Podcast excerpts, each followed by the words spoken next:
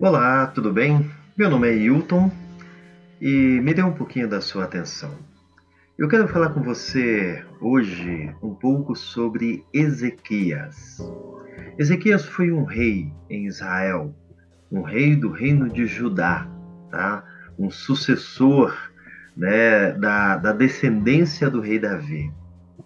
Pois bem, desde o dia em que nasceu até seus 25 anos de idade, Ezequias viu seu pai cometendo as maiores perversidades possíveis. Aliás, ele se livrou de ser sacrificado no fogo pelo próprio pai, livramento que alguns dos seus irmãos não tiveram. O pai de Ezequias era um homem terrível, foi um dos piores reis de toda a história de Israel, de toda a história do reino de Judá. No entanto, o jovem Ezequias viu seu pai entregar-se cada vez mais a todos os tipos de idolatria. Viu ele sendo sistematicamente castigado e derrotado por Deus. Viu seu pai fracassando vezes sem conta por causa do coração duro. Viu toda a nação sendo humilhada por Deus por causa de seu pai. Viu seu pai fechando as portas da casa do Senhor para que ninguém mais pudesse adorar ao Deus verdadeiro e finalmente viu é, ser negado ao seu pai a honra de ser sepultado junto aos demais reis. O pai de Ezequias foi um rei tão terrível que ele nem mesmo foi sepultado no sepulcro real, no sepulcro dos reis. É, tão degradante foi a vida de Acaz, que foi o pai do rei Ezequias. Quando finalmente Ezequias, aos 25 anos, assentou no trono no lugar do seu pai, ele viu diante de si uma nação humilhada e arrasada pelo governo desastrado e impiedoso de seu pai. Mas ele estava decidido a ser diferente. Todo o sucesso de Ezequias e a radical diferença que ele estabeleceu entre ele e o seu pai pode ser explicada através de uma declaração dele mesmo. Ele diz: Agora estou resolvido a fazer aliança com o Senhor, Deus de Israel, para que se desvie de nós o ardor, o furor de sua ira.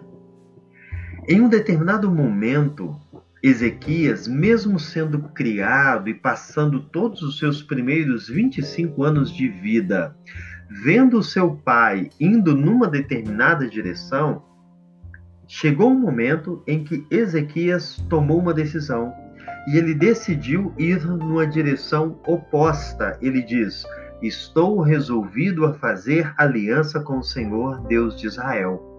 Esse Deus contra, contra o qual o pai dele lutou toda a vida. O pai dele combateu esse Deus, o pai dele adorou a outros deuses, o pai dele proibiu a adoração no templo, mas quando chegou o momento de Ezequias decidir, ele decidiu fazer uma aliança, ou seja, é, construir um relacionamento com o Deus de Israel. Ao contrário do seu pai, Ezequias não foi atrás de outros auxílios ele sabia que era grande a tarefa que tinha pela frente. Sabia que teria que lidar com toda a herança nociva que seu pai havia lhe deixado, mas ele estava resolvido a fazer aliança com o Senhor. A grande pergunta, a questão que eu tenho para você é: o que isso nos ensina? Eu espero que o seu pai não tenha sido um homem tão terrível, tão é, é, deplorável, tão é, é, baixo como foi o pai de Ezequias. Mas todos nós carregamos uma herança, digamos, uma herança maldita. Todos nós carregamos, trazemos um fardo que não precisamos necessariamente carregar. Venha ele dos nossos pais, da nossa família, venha ele da nossa cidade, venha ele do nosso país, venha esse fardo dos nossos amigos. O, fardo, o fato é que todos nós nos encontramos em circunstâncias que não foram é necessariamente culpa nossa. Talvez você também tenha que lidar com circunstâncias e adversidades que não estão aí por culpa sua. Talvez esteja temeroso ao considerar o quão difícil será a sua jornada.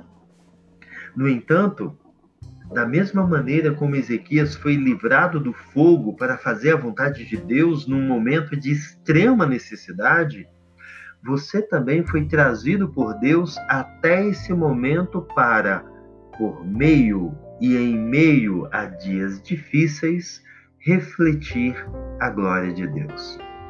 Então eu quero te incentivar, tá? Não cabe a nós, não é necessário e nem é útil que a gente fique lamentando o contexto em que nós estamos ou as circunstâncias nas quais nós vivemos. O fato é que você está aqui, você está aí hoje, nessa circunstância, nesse momento, nesse local. Deus trouxe você até esse momento para você fazer a vontade dele, para você refletir a glória de Deus. Que ele te abençoe e que você tenha um dia grandioso para a glória dele.